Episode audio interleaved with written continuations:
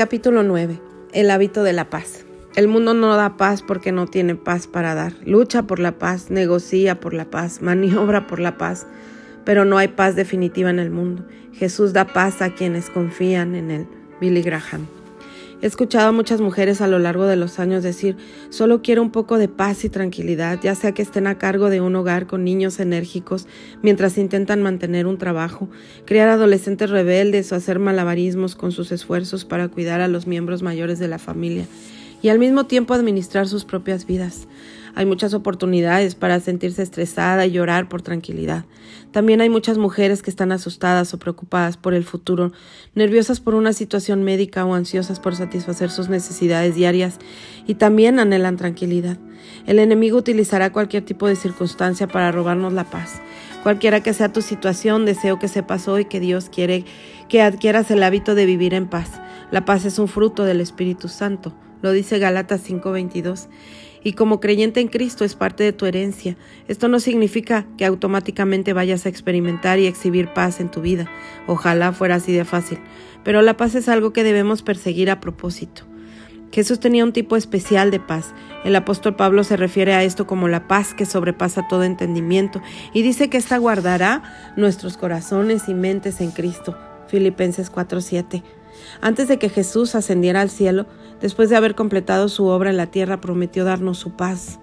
La paz les dejo, mi paz les doy. Juan 14, 27. La idea en este versículo es que Jesús nos legó su paz. Legado es un término que se utiliza en la ejecución de un testamento. Cuando las personas mueren, a menudo legan sus finanzas y posesiones, especialmente cosas de valor a sus seres queridos. Cuando Jesús dejó este mundo para ir a su Padre Celestial, quiso asegurarse de que nosotros, sus hijos, heredáramos los dones importantes y valiosos que necesitaríamos para vivir en poder y victoria. Incluido en esos dones estaba su paz. Pienso que Jesús consideró la paz como uno de los dones más preciosos y beneficiosos que podía darnos. Juan 14, 27 continúa, no se angustien ni se acobarden. Básicamente Jesús está diciendo en este versículo, dejo mi paz contigo. Pero eso no significa que funcionará automáticamente, significa que te estoy dando algo, una reserva a la que puedes recurrir, pero tendrás que elegir ser pacífica a propósito. Es importante entender que el diablo intentará de cualquier manera posible empujarte al límite para que pierdas tu paz. Como digo, a menudo él tiende trampas para enojarte. ¿Por qué? Porque sabe que si no permaneces en paz no puedes escuchar a Dios, no puedes orar y no puedes pensar con claridad. Cuando las personas pierden su paz y se irritan, comienzan a hacer y pensar todo tipo de cosas que no tienen sentido. Pueden decir cosas que no quieren decir. Pueden comprar objetos que realmente no necesitan y que no pueden pagar. Pueden comer cuando no tienen mucha hambre.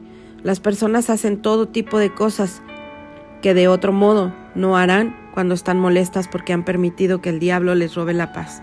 Pero no tiene por qué ser así. La paz de Dios es nuestra. La Biblia lo dice. Mencioné anteriormente que la paz es un fruto del Espíritu Santo, que vive dentro de todos los creyentes. Esto significa que tú, como cristiana, tienes el poder de negarte a dejar que las emociones negativas te gobiernen. Puedes optar por no permitir que otros te hagan infeliz y roben tu paz. Cuando empieces a molestarte por algo, resuelve detenerlo inmediatamente y decide, no voy a dejar que esto me moleste. Puede que no me guste la situación, pero con la ayuda de Dios permaneceré en paz en medio de ella. Un pasaje bíblico útil para recordar cuando surgen circunstancias perturbadoras es Colosenses 3:15. Y que la paz que viene de Cristo gobierne en sus corazones, pues como miembros de un mismo cuerpo, ustedes son llamados a vivir en paz y sean siempre agradecidos. Este versículo nos enseña a dejar que la paz sea el árbitro en nuestras vidas, resolviendo cada asunto que necesite una decisión. En otras palabras, decidimos lo que permanece en nuestras vidas y lo que debe desaparecer en función de la paz que nos brinda. Para obtener y mantener la paz en nuestro corazón, debemos tomar decisiones basadas en lo que dice la palabra de Dios, no en lo que pensamos, lo que otras personas nos dicen que hagamos o lo que escuchamos y vemos en los medios de comunicación o en Internet. Muchas personas van por la vida tomando decisiones por su cuenta sin consultar el libro de recursos más confiable jamás escrito, la Biblia.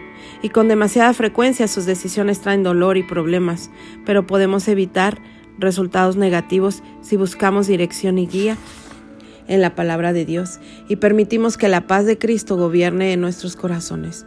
Sin importar lo que esté sucediendo en tu vida y especialmente cuando te sientas molesta, puedes recurrir a la palabra de Dios, encontrar algo que te tranquilice y permitir que la presencia de la paz te ayude a tomar decisiones y a resolver con firmeza las preguntas que surja en, tu mente. Permitir que la palabra habite en tu corazón y mente te dará la información, el conocimiento y la sabiduría que necesitas. Colosenses 3:16, no tendrás que estar molesta por nada preguntándote, ¿en qué dirección debo ir? La palabra será una lámpara a tus pies y una luz en tu sendero. Salmo 119, 105. Y elegir honrarla y obedecerla te traerá paz. Te animo a que busques la paz y estés dispuesta a hacer los ajustes necesarios en tu vida para convertirte en una mujer de paz. Ser pacífica con intención es un secreto importante para la vida maravillosa que Dios ha planeado para ti. Creadores de hábitos. El Señor te bendiga y te guarde, el Señor te mire con agrado y te extienda su amor, el Señor te muestre su favor y te conceda la paz. Número 6, 24 al 26. Al de carácter firme lo guardarás en perfecta paz porque en ti confía. Isaías 26, 3. Yo les he dicho estas cosas para que en mí en paz. En este mundo afrontarán aflicciones, pero anímense, yo he vencido al mundo. Juan 16, 33.